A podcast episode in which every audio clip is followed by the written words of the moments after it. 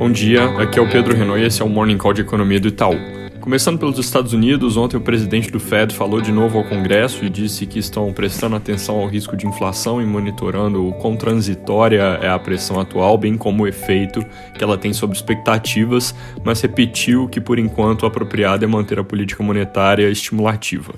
Dados de produção industrial vieram mostrando alta de 0,4% em junho, entre a nossa projeção de 0,2% e o consenso de 0,6%, com sinais claros de que gargalos de oferta ainda estão machucando a produção, principalmente na parte de veículos. Hoje saem vendas no varejo, também do mês de junho, devem vir com alguma queda.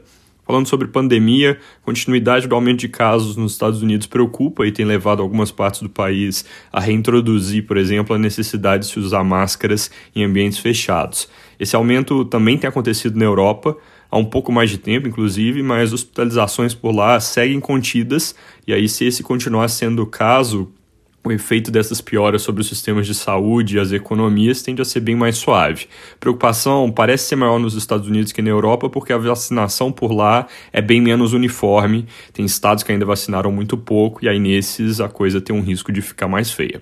Aqui no Brasil, o noticiário político de fato vai ficando menos ruidoso com o Congresso entrando no recesso e o presidente Bolsonaro internado. Sobre recesso, ontem eles votaram a lei de diretrizes orçamentárias, que é o primeiro passo para o orçamento do ano que vem e sem a qual eles não iam poder entrar de férias. Tamanho aprovado para o fundo eleitoral é algo que chama atenção porque tem gerado e tem gerado bastante reação na imprensa, mas é algo que é passível de veto presidencial e, segundo alguns jornais, veio inflado porque os políticos já sabiam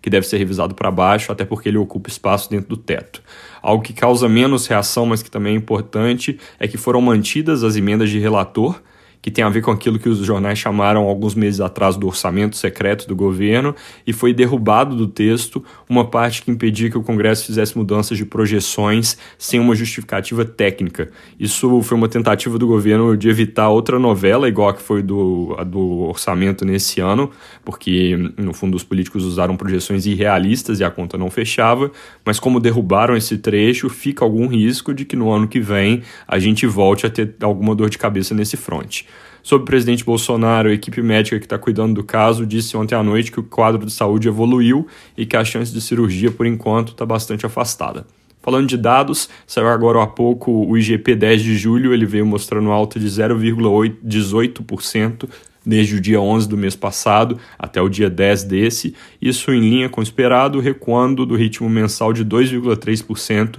que foi visto na leitura de junho, com queda de 1,8% do componente de matérias-primas, que foi puxado por minério, que vinha com altas fortes e agora ficou ligeiramente negativo, e soja e milho, que recuaram cerca de 10% cada. Para terminar falando de coronavírus no Brasil,